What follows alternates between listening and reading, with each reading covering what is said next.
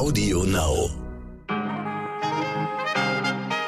Guten Morgen, liebe Zuhörerinnen. Heute ist Valentinstag, ja, und Montag und der 14. Februar. Und ich bin immer noch Michelle Abdullahi und hier ist für Sie heute wichtig mit unserer Langversion. Ja, Frank-Walter Steinmeier hat das Rennen gemacht, meine Damen und Herren. Ganz große Überraschung. Für die nächsten fünf Jahre ist er also zum zweiten Mal unser Bundespräsident und seine Frau Elke Büdenbender damit erneut die First Lady. Sie hören es also schon, liebe Podcast-Community. Ich bin im Politikfieber und spreche gleich mit einem sehr hochkarätigen Gast, nämlich dem Vorsitzenden der SPD, Lars Klingbeil. Er war bei der Bundesversammlung gestern mit dabei und wird uns gleich mit hinter die politischen Kulissen nehmen, warum er wirtschaftliche Sanktionen bezogen auf die Ukraine-Krise ins Spiel bringt und große Hoffnungen Olaf Scholz setzt hören Sie gleich. Außerdem ist heute ja, wie schon erwähnt, Valentinstag. Und weil wir in diesen Zeiten voller Krisen auch mal etwas Leichtes brauchen, schauen wir für Sie diese Woche jeden Tag auf kuriose Eigenheiten rund um das Thema, das uns alle irgendwie vereint. Die Liebe. Zuerst für Sie das Wichtigste im Überblick. Was wichtig war. Stehen die Zeichen wirklich auf Krieg? Die Bundesregierung jedenfalls hält die Lage in der Ukraine für extrem gefährlich. Das Auswärtige Amt hatte deutsche Staatsbürgerinnen am Wochenende aufgefordert, das Land zu verlassen. Tja, und die USA befürchten, dass Putin seine russischen Soldaten schon so weit in Stellung gebracht hat, dass sie jederzeit angreifen könnten. Auch der Bundeswirtschaftsminister Robert Habeck hat gegenüber meinen Kolleginnen von RTL und NTV gestern deutliche Worte gefunden. Ich zitiere, es kann sein, dass wir kurz vor einem Krieg in Europa stehen.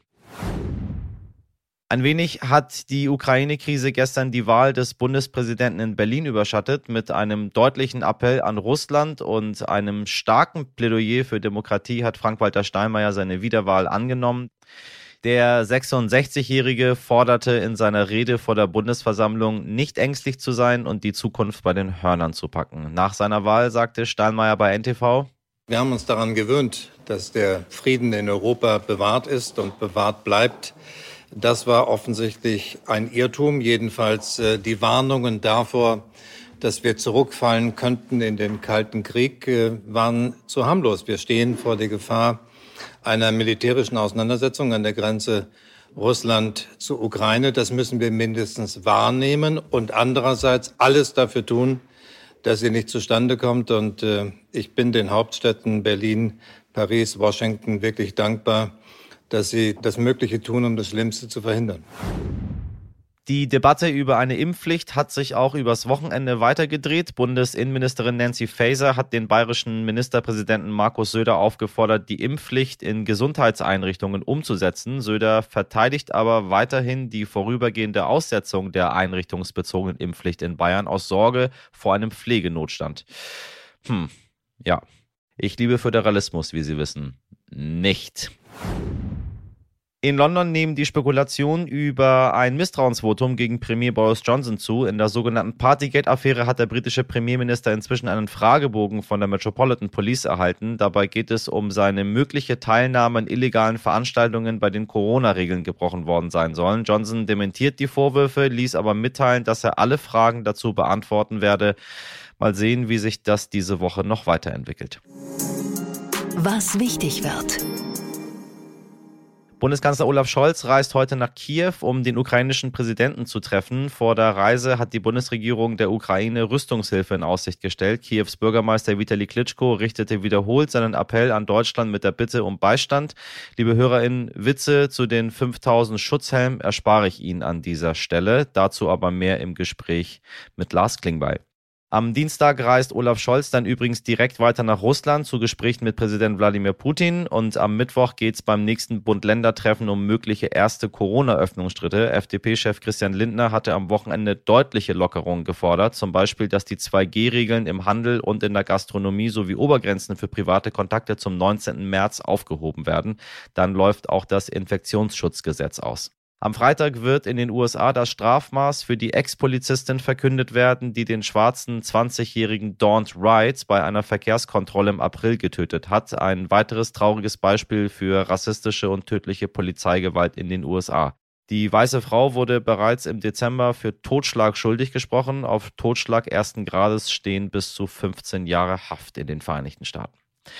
Wir bleiben beim Thema. Am Samstag jährt sich der zweite Jahrestag vom Anschlag in Hanau. Gökhan Gültekin, Sedat Gürbüz, Said Nesar Hashemi, Mercedes Kirpac, Hamza Kurtovic, Vili Virolel Paun, Fatih Saracolu, Ferhat Unvar und Kaloyan Velkov, so hießen die Menschen, die bei dem rechtsextremen und rassistischen Attentat am 19. Februar 2020 ermordet wurden. Am Samstag findet um 11 Uhr eine Gedenkstunde auf dem Hanauer Hauptfriedhof statt. thank you Mit über 73 Prozent Zustimmung wurde Bundespräsident Frank-Walter Steinmeier gestern von der Bundesversammlung wiedergewählt. Seine Wahl war bereits im Vorfeld so gut wie sicher. Sowohl die Ampel als auch die Union hatten ihm ja die Unterstützung zugesichert. Das Besondere an der Bundesversammlung, liebe HörerInnen, dass nicht nur PolitikerInnen ein Stimmrecht haben, sondern auch Menschen, die nicht zu den Landtagen oder zum Bundestag gehören. Dieses Jahr durften zum Beispiel auch Sängerin Joy Denalani oder Moderator Klaas Häufer Umlauf und Corona-HeldInnen wie Intensivpflegerin Aisha Vettel, Virologe Christian Drosten oder BioNTech-Gründerin Özlem Türeci den Bundespräsidenten wählen. Aber natürlich haben auch hochkarätige PolitikerInnen ihre Stimme abgegeben, auch SPD-Politiker Lars Klingbeil. Und ich habe mich sehr gefreut, direkt nach der Wahl mit ihm sprechen zu können. Ähm, Lars Klingbeil ist neben Saskia Esken Co-Chef der SPD, 43 Jahre alt und äh, ja, er war einer der Architekten des SPD-Wahlkampfs. Man sagt, er habe Scholz mit dahin befördert, wo er gerade ist. Klingbeil nutzt auffallend professionell junge Medien. Er geht mit Kevin Kühner zum Beispiel auf Instagram live und er hat äh, eigene Playlists mit seinen Lieblingssongs auf Spotify. Also all das, was man sich eigentlich so wünscht von PolitikerInnen heute, dass sie äh, nicht abgehoben und weit weg sind, sondern nah an den Menschen und natürlich auch nah an den jungen Menschen, meine Damen und Herren, die man immer so gerne erreichen möchte und sich wundert, warum man sie nicht erreichen kann. In unserem Gespräch geht es nicht nur um die Wiederwahl Steinmeiers und um Promi-Gossip Talk, meine Damen und Herren, auf der größten parlamentarischen Versammlung Deutschlands, sondern auch um den Politikstil des neuen SPD-Vorsitzenden und natürlich den Russland-Ukraine-Konflikt. Herr Klingbeil, ich grüße Sie. Schönen guten Tag. Große Überraschung, Herr Steinmeier ist es jetzt nun geworden. Ähm, alle dachten, das dauert vielleicht ein bisschen länger. Äh, ich war relativ überzeugt, das geht ganz schön schnell. Ähm, macht er so einen guten Job oder gab es niemand anderen aus der Ampel, auf den man sich einigen konnte? Sie haben recht, es ging sehr schnell. Ähm, heute ein Wahlgang. Ich erinnere mich auch schon an Bundesversammlungen, wo wir drei Wahlgänge gebraucht haben. Ähm, heute war das äh, schnell, überzeugend und deutlich und ähm, das ist auch gut, weil, sagen wir, die großen Parteien ja in den letzten Wochen auch verabredet hatten, dass wir alle gemeinsam Frank-Walter Steinmeier unterstützen. Ich erinnere mich an die Gespräche, die ich mit Christian Lindner, mit, mit Baerbock, Habeck, aber eben auch mit den Unionsvorsitzenden geführt habe. Und es war eben genau das Signal, das wir senden wollten. In diesen Zeiten braucht man jemanden, der für Stabilität steht, jemand, der das Land zusammenhalten kann, jemand, der auch weiß, wie er die Menschen anspricht. Und das alles garantiert Frank-Walter Steinmeier. In polarisierten Zeiten ist er wirklich der Richtige im, im Bundespräsidialamt. Äh, waren wieder viele Prominente dabei und ähm, das hat sich ein bisschen verändert äh, im Laufe, ich sag mal, der letzten 25 Jahre, als dann noch ein bisschen Altministerpräsidenten und äh, Parteisoldaten, äh, die äh, gedient hatten, dort saßen. Jetzt haben wir, es wird immer schriller. Also ich habe das Gefühl, eine Drag Queen darf nicht fehlen, damit es besonders bunt ist. Äh, so, jeder, jeder lädt ja wild ein. Ähm, wie war's denn jetzt aus, ich sag mal, aus ganz normaler Sicht von Ihnen, der auch dabei war? Das ist schon was Besonderes, aber ich sage Ihnen, mir ist das ich hatte gestern Abend ein sehr beeindruckendes Gespräch ähm, mit einer mit einer jungen Künstlerin, die die sagte, als sie dann, also als sie jetzt gefragt wurde von der SPD, ob sie, ob sie mit äh, in die Bundesversammlung will als Delegierte, hat ihr Freund ihr ein Foto gezeigt, wie das vor 30 Jahren aussah. Und da saßen halt ganz viele alte Männer. Richtig. Wenn ich heute in der Bundesversammlung bin, dann, Sie haben es gerade beschrieben, ist das ein bunter Haufen, das ist sehr vielfältig, ist divers. Das zeigt das moderne Deutschland. Und ich finde, das ist doch richtig, dass äh, eine Bundesversammlung, die einen Bundespräsidenten wählt, eben doch zeigt, dass Deutschland heute viel, viel mehr ist als vor 25 Jahren, das vielleicht noch gezeigt wurde. Und äh, das macht mich dann schon stolz. Und wenn man da lang läuft und dann trifft man Leon Goretzka oder dann trifft man Schauspieler, dann trifft man die Biontech-Gründerin, dann sieht man Sängerinnen und Künstler verschiedenster Art und sieht, dass die alle auch sagen, ich übernehme Verantwortung und ich engagiere mich für die Demokratie. Ähm, dann ist das ja auch das, was man in diesen Zeiten braucht. Menschen jenseits der Politik, die bereit sind, auch ihre Stimme zu erheben, Verantwortung zu übernehmen. und heute hier zu sein. Gab auch viele Corona-Heldinnen, die an der Bundesversammlung teilgenommen haben. Ähm, ist das eine Form der Anerkennung, anstatt den, weiß ich nicht, mehr Geld zu bezahlen für ihre Jobs? Jetzt mal überspitzt gesagt. Ja, also es ist nicht entweder oder. Ne? Ich meine, wir haben in den Koalitionsvertrag ja auch deutlich reingeschrieben, dass die Ampelregierung dafür sorgen wird, dass Pflegekräfte besser bezahlt werden und dass es eben mehr auch Geld im sozialen Bereich gibt. Aber natürlich ist es auch eine Form von Anerkennung, wenn die Krankenschwester, der Intensivpfleger, ähm, auch der Virologe, äh, wenn die alle heute mit dabei sind. Die Pandemie bestimmt seit zwei Jahren ähm, unser Leben ganz maßgeblich und ähm, da ist es doch richtig, dass dass heute auch viele von denen dabei waren, die uns in dieser Pandemie wahnsinnig geholfen haben, das Land auch durch diese Krise mitgeführt haben. Und das ist eine Form von Anerkennung, aber das darf nie das Einzige sein, was man, was man für diese Menschen gerade in den Pflegebereichen tut. Wie ist es eigentlich als Bayern-Fan selbst Leon Goretzka zu treffen? Never meet your idol. Nee, das ist, äh, ich kenne ihn ja ein bisschen, darf auch verraten, dass der Vorschlag, ihn einzuladen, von mir kam. Also insofern war das, äh, war ich jetzt heute nicht überrascht und sprachlos. Ähm, aber ich finde halt toll, dass es mit ihm auch einen Fußballer gibt, der bereit ist, Verantwortung zu übernehmen und sich, er hat sich ja schon vielfältig auch politisch, gesellschaftspolitisch Absolut. positioniert in den letzten Jahren und davon braucht man mehr. Ich mich habe auch gefreut, dass Hansi Flick da war, der ja von der CDU nominiert wurde.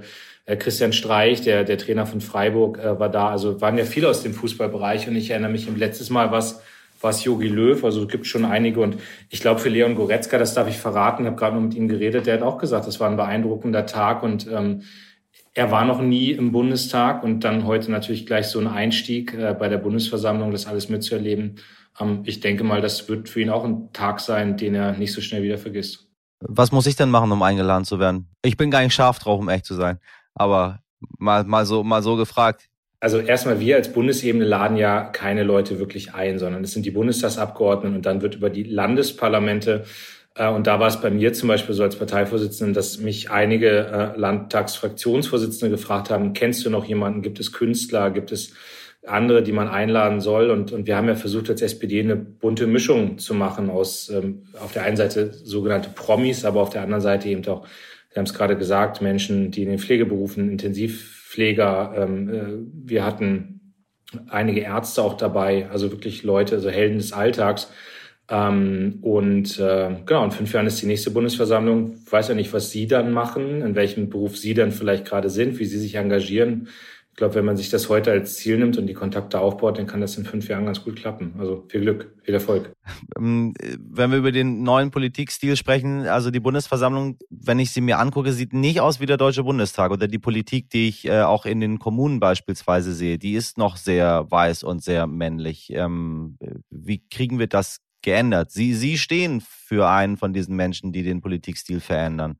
Wenn wir mal an, an Pullygate äh, von Olaf Scholz zurückdenken und äh, ihre, ihre Reaktion auf Twitter, äh, sich selbst im Pulli dorthin zu setzen und sagen, es ist okay, dass ich jetzt auch so hingehe. Ähm, also es, es, es ändert sich ja was, aber nicht so wirklich.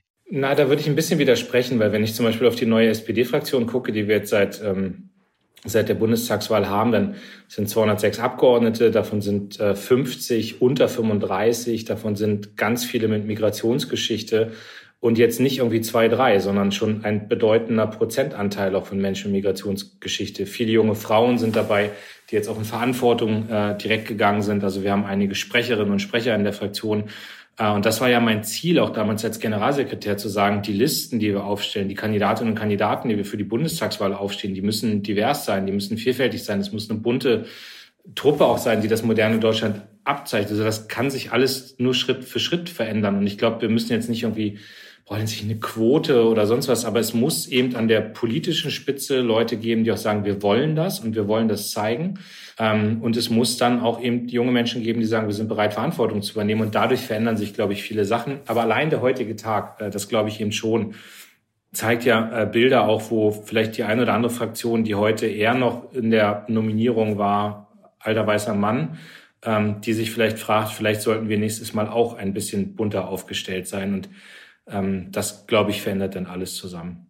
Sie sprechen von der CDU. Ja, CDU und ich, also gut, da gibt's eine, eine Truppe, die sich vielleicht gar nicht verändern lässt. Ähm, da wäre mir sowieso am liebsten, wenn die überhaupt nicht mehr im Parlament sitzen mit der AfD. Aber ja, die Union wird, glaube ich, schon auch gucken, ob man sich da nicht ein bisschen anders aufstellt. Ne? Wenn ich mir so manche Wahlergebnisse auch den großen Städten angucke bei der Union, ich habe es jetzt gerade in Hamburg mal eine Umfrage gesehen, da liegen die halt bei bei 10, 11 Prozent. Und das hat natürlich damit zu tun, dass man einfach große Bevölkerungsschichten gar nicht mehr erreicht. Und natürlich hat das mit Repräsentation zu tun. Also ich kann mich als 43-jähriger Mann äh, ganz viel dafür einsetzen, dass es mehr Frauen in der Politik gibt, dass Frau, also dass, dass Politik vielfältiger wird, dass sie bunter wird, dass mehr Menschen Migrationsgeschichte da sind. Aber ich werde das nie so überzeugend tun können wie jemand, der selbst Migrationsgeschichte hat und dann auf einmal auch politisch Verantwortung übernimmt. Also das ist immer ich kann eine Tür aufmachen, aber andere müssen durchgehen und es muss dann auch klar sein, dass äh, in dem Moment, wo die dann Verantwortung tragen, sie eben auch dafür sorgen, dass das Gesicht der Politik sich verändert. Und da bin ich echt dankbar, dass das viele gerade tun und glaube, dass andere Parteien da noch Nachholbedarf haben und noch nicht so gut aufgestellt sind. Was machen wir denn dagegen, dass die anderen nicht aus Trotz äh, doch wieder Schritte zurückgehen? Was so ein bisschen meine Sorge ist. Äh, also wir sehen, dass Politik in vielen Belangen cooler geworden ist. Ich kenne viele SPD-Abgeordnete, äh, die neu dabei sind, ob jetzt nun Robin Mesarosch oder äh, Carmen Wegge oder also alte Freunde von mir, alte Wegbegleiter, äh, wo ich mich sehr darüber gefreut habe, dass die diesen Weg, den sie eingeschlagen haben, dann auch erfolgreich eingeschlagen haben und jetzt im Bundestag stehen. Das ist schon was sehr Besonderes, Carmen Wegge da, ähm, äh, mit der ich früher auf Poetry Slam Bühnen stand, plötzlich im Bundestag sprechen zu sehen. So, also es ist wirklich, äh, hat mich sehr beeindruckt und, und sehr glücklich gemacht. Ähm, auf der anderen Seite sehe ich aber wieder Parteien, die dann ähm, den anderen Weg einschlagen, weil sie aus Trotz sagen, nee, ähm, äh, so möchten wir das nicht, das ist nicht unser Deutschland, äh, Deutschland sieht anders aus äh, und dann wieder ins Konservative zurückgehen, was wir natürlich auch immer brauchen. Also es ist Konservativismus ist ja nichts Schlimmes. Äh, aber was machen wir dagegen, dass es keine Trotzreaktion gibt, wenn dann der Lars Klingbeil den anderen doch zu cool ist? Es liegt ja ein Stück weit an uns. Ähm, wir haben jetzt die Mehrheit der SPD im Bundestag. Wir haben mit der Ampel eine Regierung, die, äh, die für wahnsinnig viel Fortschritt auch in diesem Land steht. Und wir dürfen das niemals exklusiv tun. Also ich möchte, dass wir Menschen mitnehmen, dass wir auch einen Politikstil prägen, der erklärt, der, der verbindet, der Brücken baut, der äh, ich habe das in meiner Antrittsrede als Parteivorsitzender gesagt, wenn ich dem, dem Industriearbeiter, der 30 Jahre lang jetzt Dieselmotoren geschraubt hat, wenn ich dem arrogant sage, das, was du da gemacht hast, das war alles falsch und wir brauchen dich nicht mehr und wir brauchen deine Arbeit nicht mehr, ähm, dann wird er sich abwenden und dann wird er vielleicht irgendwann auch eine radikale Partei werden. So, wenn ich dem erkläre, warum wir jetzt uns auf den Weg zur Klimaneutralität machen, wenn ich dem auch Brücken baue, wenn ich dafür sorge, dass der mitkommt auf diesem Weg, zum Beispiel durch Qualifizierung, durch Beschäftigung, dass sich neue Jobfelder auftun, dass ich einfach mitdenke, wie fühlt sich jemand und da auch Empathie entgegenbringe, dann verliere ich den nicht auf diesem Weg, weil alle wissen, es muss diesen Wandel geben. Und es steht ein großer Wandel bevor. Und deswegen ist es immer eine Frage auch von Exklusivität. Also verhalte ich mich exklusiv, binde ich Menschen ein. Ähm, und ähm, da sind wir übrigens wieder bei demjenigen, der heute gewählt wurde, mit Frank-Walter Steinmeier, der genau diese Tonlage auch hat und der es schafft, Menschen anzusprechen und sie wertzuschätzen und nicht einer ist, der da oben irgendwo steht und dem der Rest egal ist. Wenn wir mal auf den Vorsitzenden Lars Klingbeil zu sprechen kommen. Äh, früher war Vorsitz und Kanzleramt der Partei immer in einer Hand. Das hat sich jetzt nun verändert, ganz, ganz deutlich. Ähm, was sagt uns das eigentlich? Ja, ich würde, also erstmal stimmt es nicht, dass es immer in einer Hand war. Ich erinnere an 98, wo es Gerd Schröder und Oskar Lafontaine waren. Wir hatten dann noch eine Phase, in der Franz Müntefering Vorsitzender war und Gerd Schröder äh, Bundeskanzler. Ähm, aber das waren immer Situationen, die aus einer Polarisierung ja schon kamen. So, und dieses Mal haben wir es anders, sondern wir haben eine, ein Teamplay gehabt die letzten zwei Jahre. Ähm, da gehörten mehr zu als Lars Klingbeil und Olaf Scholz. Also Saskia Esken gehörte mit dazu, Rolf Mützenich, Norbert Walter Borjans. Und in dieser speziellen Situation haben wir uns ja bewusst auch entschieden, den Weg zu gehen, dass wir als Team zusammenbleiben, dass jeder in diesem neuen Team auch eine neue Rolle hat und und die Zusammenarbeit zwischen mir und Olaf Scholz ist, ist sehr gut, ist vertrauensvoll. Wir haben unterschiedliche Aufgaben, wir setzen auch unterschiedliche Aspekte und unterschiedliche Schwerpunkte. Ähm, aber wir sind uns sehr bewusst, dass wir nur als Team auch äh, wirklich stark sein können und ergänzen uns da in vielen Bereichen. Sagen Sie, wie schwer ist es eigentlich, Politikstil nachhaltig zu verändern? Also Sie haben ähm, sehr schwer. Sehr schwer. Ja, das, also das ist ja so eine Frage, die mich als Bürger umtreibt. Wie kann man das wirklich verändern? Wenn man sich die Koalitionsverhandlungen anguckt, sie haben gesagt, äh, wir möchten keine Nachtsitzung haben, wir möchten keine Sitzung am Wochenende haben. Und dann gehen die Verhandlungen dann trotzdem in die Nacht, was ja auch nachvollziehbar ist. Muss ja was gemacht werden. Aber wie verändert man das nachhaltig, dass es dann irgendwann dazu kommt, dass es tatsächlich so etwas nicht mehr gibt, auch wenn man das vorher ankündigt? Na, es sind die kleinen Schritte. Und wir haben es ja, also ich habe zweimal jetzt Koalitionsverhandlungen gemacht und das war schon sehr anders als beim letzten Mal. Also ja, Sie haben recht, am Ende gab es dann doch wieder Nachtsitzungen. Am Ende gab es auch mal, ich glaube, ein Wochenende, wo verhandelt wurde. Aber es war anders als beim letzten Mal, wo das ja von Anfang an gesetzt war ne? und wo auch ganz gezielt das ja Verhandlungsstrategien waren. Also ich habe das ja erlebt, dass da, dass da einige dabei waren, die gezielt darauf gesetzt haben, dass die ganze Nacht Leute dann noch mürbe gemacht werden in Verhandlungen und sonst wie. Und mhm, ne, dann mhm. taut man selbst morgens um 5.30 Uhr auf und schlägt den entscheidenden Knoten durch. Das hat es alles nicht gegeben und insofern haben wir verändert. Aber es ist, äh, es ist keine Disruption, es ist eher ein langwieriger Prozess dann auch, ja. Und da kommt es aber so auf Leute an. Ich meine, ich habe bewusst auch ja vorgeschlagen, dass Kevin Kühnert neuer Generalsekretär der SPD wird, weil ich eben auch weiß, dass der nochmal einen Ansatz, wie ich ihn habe, mit verstärkt, dass Saskia Esken in eine ähnliche Richtung denkt. Wir hatten es bei den Koalitionsverhandlungen, dass nichts nach außen gedrungen ist. Das war ein komplett neuer Stil. Ähm, und Sie haben aber auch gerade ja schon in der vorherigen Frage die Online-Kommunikation angesprochen. Da sind Sachen auch auf einmal anders. Ja, da läuft es äh, dann auch so, dass man viel lockerer kommuniziert, authentischer kommuniziert. Aber ähm, es ist nicht so, dass eine kluge Idee am Sonntagabend von mir dazu führt, dass ab Montag alles anders ist. Zum Schluss noch einmal der Ukraine-Konflikt, der mich persönlich mit großer Sorge aktuell umtreibt. Ähm, Herr Habeck hat gesagt, es kann sein, dass wir kurz vor einem Krieg in Europa stehen. Wie sieht die Lage überhaupt aus, wenn das Auswärtige Amt deutsche Staatsbürgerinnen auffordert, äh, die Ukraine zu verlassen? Mal ganz ehrlich, wo stehen wir aktuell? Ich würde ja nie unehrlich antworten, aber ich muss Ihnen halt auch sagen, dass ich bin kein Regierungsmitglied und insofern bin ich nicht eingebunden in Erkenntnisse zum Beispiel der, der Sicherheitsbehörden oder der Geheimdienste. Ähm, das sind Sachen, die beim Bundeskanzler, bei Annalena Baerbock, bei anderen dann noch auflaufen und die Sie auch vertrauensvoll behandeln müssen. Aber natürlich sehe ich, dass es gerade in den letzten Stunden auch jetzt Aktivitäten der Amerikaner, aber eben, Sie haben es gerade angesprochen, auch der Deutschen gegeben hat, die sagen, bitte verlasst das Land. Ähm, und insofern wäre meine Interpretation, dass es äh, spitz auf Knopf steht, dass dort eine sehr ernsthafte Lage ist. Das ist alles äh, schon lange nicht mehr, in dem äh, wir drohen uns mal ein bisschen, sondern dort kann in den nächsten Tagen, Wochen eine militärische Eskalation ausbrechen, die diesen Kontinent verändert. Und das ist ja etwas, ne, ich, Frank-Walter Steinmeier hat eine sehr beeindruckende Rede gehalten heute und hat auch nochmal gesagt, dass es ja viele Sachen gibt, die wir so als selbstverständlich erachten. Und ich bin aufgewachsen mit Frieden in Europa. Also, also natürlich, es hat die völkerrechtswidrige Annexion der Krim gegeben, es hat den Balkankrieg gegeben, aber jetzt reden wir gerade davon, dass dort 120.000 Soldaten an der russisch-ukrainischen Grenze zwei Flugstunden von Berlin wegstehen und äh, keiner mehr heute mit großer Ernsthaftigkeit sagen kann, ähm, das ist alles harmlos, was da passiert oder das ist alles ein bisschen ein bisschen Säbelrasseln. Also da geht es schon sehr ernsthaft drum, dass dort ein Krieg droht. Und deswegen ist es ja so wichtig, dass wir erstens klar sind gegenüber Russland, ähm, dass wenn sie diesen entscheidenden Schritt machen, das eine sehr ähm, harte, unmittelbare Konsequenz haben wird, die auch abgestimmt ist zwischen Europa und den USA. Und das Zweite ist, dass jetzt aber jede Möglichkeit genutzt wird für friedliche Gespräche. Also Olaf Scholz wird jetzt ja in, in Kiew sein, er wird in Moskau sein. Äh, und da kommt dem deutschen Bundeskanzler eine sehr wichtige Rolle zu. Sagen Sie, was ist eine deutliche Reaktion? Das habe ich selber nie so richtig verstanden. Wir unterscheiden ja einmal zwischen äh, diplomatischen Wörtern, die man benutzt. Es wird deutlich gehandelt. Ähm, und dann einmal, was der Normalbürger unter deutlicher Handlung versteht. Was bedeutet das?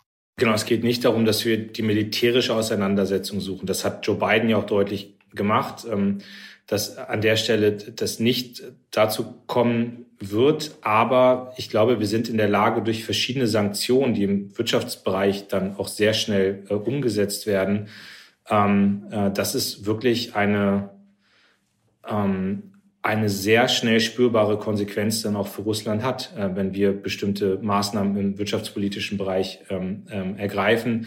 Und da bitte ich dann aber um Verständnis, dass äh, ich nicht anfangen werde, und das ist an anderen Stellen ja auch schon probiert worden, dass man sagt, jetzt sag doch mal eine Maßnahme oder nenn doch mal ein, ein Ding. So, ich glaube, das sollten wir nicht tun, dass wir Wladimir Putin bei uns in die Karten gucken lassen. Aber die, da wird auch viel darüber spekuliert, was es alles sein kann. Und da geht es nicht nur um eine Gaspipeline, sondern da geht es auch um die Frage, wie ist das mit Zahlungssystemen? Da geht es um die Frage, wie ist das mit, ähm, mit ähm, ökonomischen Abhängigkeiten, auch die Russland zum Ausland hat. Und da kann man sehr viel, sehr schnelle Maßnahmen ergreifen, die sehr weitreichend sind und die eben auch dafür sorgen, dass ähm, in Russland selbst unmittelbar äh, eine Konsequenz zu spüren ist. Welche Deutlichkeit können wir vom Antrittsbesuch des Bundeskanzlers bei Wladimir Putin erwarten?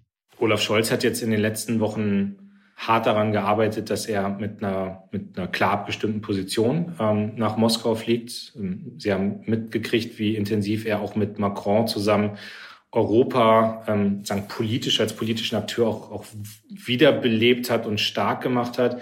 Er hat den engen Schulterschluss mit den Amerikanern jetzt auch gezeigt und äh, war bei Joe Biden und dort hat man sich abgestimmt. Und das heißt, das ist jetzt ein Bundeskanzler, der dorthin fährt und nicht nur für Deutschland spricht, sondern auch für die Bündnispartner mitspricht und der äh, Wladimir Putin sehr klar sagen wird, äh, wir wollen eine gemeinsame Lösung und äh, über die können wir jetzt reden. Und wenn das nicht funktioniert, dann gibt es eben äh, die, die Konsequenz. Ähm, aber ich bin optimistisch, ich habe gerade gesagt, dieses Spitz auf Knopf, ich bin optimistisch, dass, dass Olaf Scholz eben auch ähm, derjenige sein kann, der, äh, der maßgeblich mit dazu beiträgt, dass diese militärische Eskalation in der Mitte Europas abgewandt wird.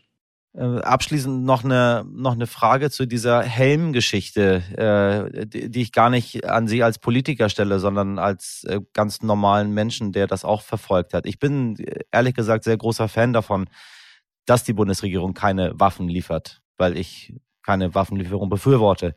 Und dann hält man noch an der Nord Stream 2 fest. Das haben sie durchsickern lassen jetzt, dass, äh, dass, dass eine Reaktion etwas anderes bedeutet, als wir bombardieren jetzt die Ukraine von oben, ähm, sondern dass es wirtschaftliche Sanktionen geben wird. Aber was haben Sie dabei gedacht, als Sie gehört haben, dass die Bundesrepublik äh, 5000 Helme in die Ukraine geliefert hat?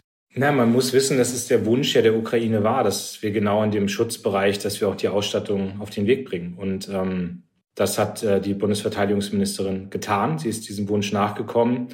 Und ähm, deswegen hat das meine Unterstützung und ich finde das so richtig, so dass dann man ähm, das Medial so aufzieht, dass es danach aussieht, als ob das die einzige Unterstützung wäre von Deutschland. Das hat natürlich das hat ein bisschen für Verunsicherung gesorgt und ja. ich bitte dann aber einfach immer noch mal drauf zu gucken, was Deutschland eigentlich alles macht. Wir sind der größte Geber auch für wirtschaftliche Hilfe.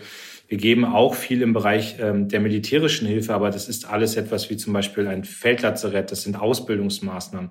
Also Deutschland ist ein treuer Partner an der Seite der Ukraine und ich habe mich ein bisschen verwundert darüber gezeigt, dass auch ähm, dann auf einmal äh, von bestimmten Kreisen so getan wird, als ob es sich nur auf 5000 Helme reduziert, was bei weitem nicht der Fall ist. Und selbst da gilt aber, dass diese 5000 Helme der Wunsch der Ukraine waren und äh, dass wir dem nachgekommen sind, halte ich für richtig.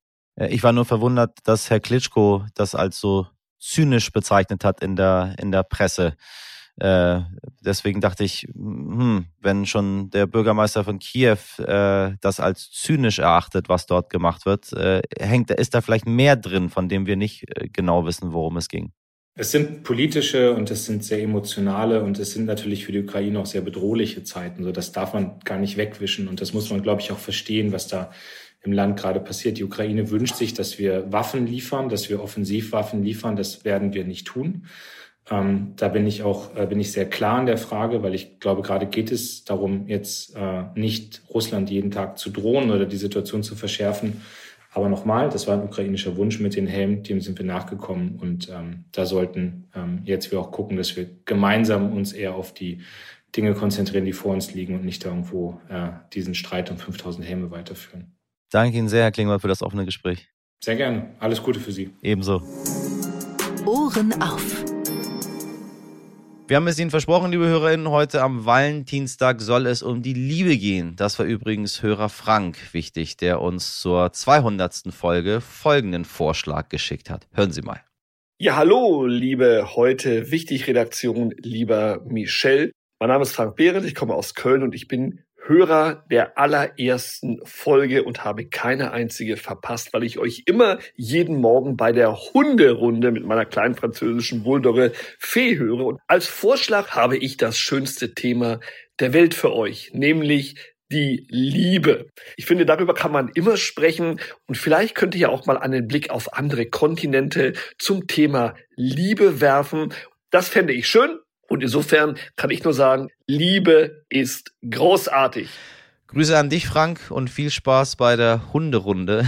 Wir finden Liebe auch großartig und schauen ab heute fünf Tage lang auf die Liebesvorlieben in anderen Ländern. Heute geht es dafür auf eine Insel, von der in der heutigen Folge schon mal die Rede war. Na, kommen Sie drauf? Ja, natürlich spreche ich von den wilden Partys. Wir schauen nach Großbritannien. Meine England-Korrespondentin Katharina Delling lebt seit Jahren in London und hat uns folgende Sprachnachricht zur Liebe in England geschickt. Generell gibt es ja das Klischee, dass die Briten ein bisschen prüde sind und ihre Gefühle nicht so gut äußern können. Und teilweise stimmt das auch. Also als ich hierher gezogen bin und mich in einem Fitnessstudio anmelden wollte, wurde mir beim Rundgang auch die Sauna gezeigt, mit dem dringenden Hinweis, dass es absolut verboten sei, nackt oder nur mit Handtuch in die Sauna zu gehen, damit, und das ist ein Zitat, die Besucher nicht für den Rest ihres Lebens geschädigt seien.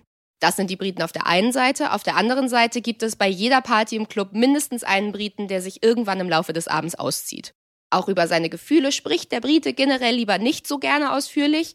Da wird dann eher auf Understatement gesetzt. Doch das soll sich jetzt ändern, besonders durch den Aufklärungsunterricht hier in der Schule. Der war bisher nämlich in den meisten Schulen eher mangelhaft, weswegen es eine große Bewegung hier gegeben hat und jetzt in Zukunft auch mehr über einvernehmliche Beziehungen zum Beispiel gesprochen werden soll. Eine Studie aus 2011 zeigt, dass Großbritannien das Land unter den Industrieländern ist, in dem es die meisten Teenager-Schwangerschaften gibt, und zwar mit Abstand. Worin die Briten aber sehr gut sind, ist Toleranz und Selbstliebe, also wenn es um Liebe geht. Jeder soll tun, was ihn oder sie glücklich macht. Ich habe hier vor zwei Jahren zum Valentinstag in einem Restaurant gedreht, wo Singles allein mit sich essen gehen konnten und dann quasi vor dem Spiegel saßen, um sich mal richtig selbst kennen und lieben zu lernen. Vielen Dank, liebe Katharina. So eine rührende Liebesgeschichte aus England habe ich noch für Sie. Wenn Sie schon mal die Londoner U-Bahn genutzt haben, dann kennen Sie sicherlich diese Ansage hier. Mind the gap. Der verstorbene Mann von Dr. Margaret McCollum hatte genau diese Ansage 1950 aufgenommen und Margaret setzt sich seit dem Tod ihres Mannes regelmäßig auf Bänke der Londoner U-Bahn um so nochmal die Stimme ihres geliebten Mannes zu hören. Traurig, aber irgendwo auch sehr, sehr romantisch.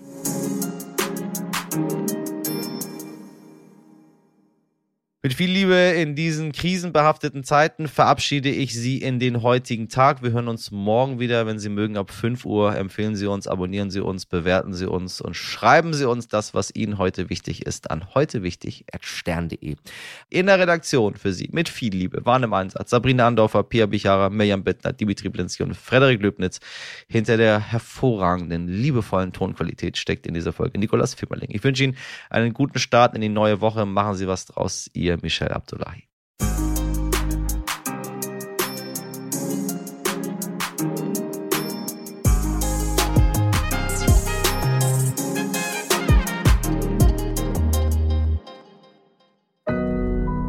Audio Now.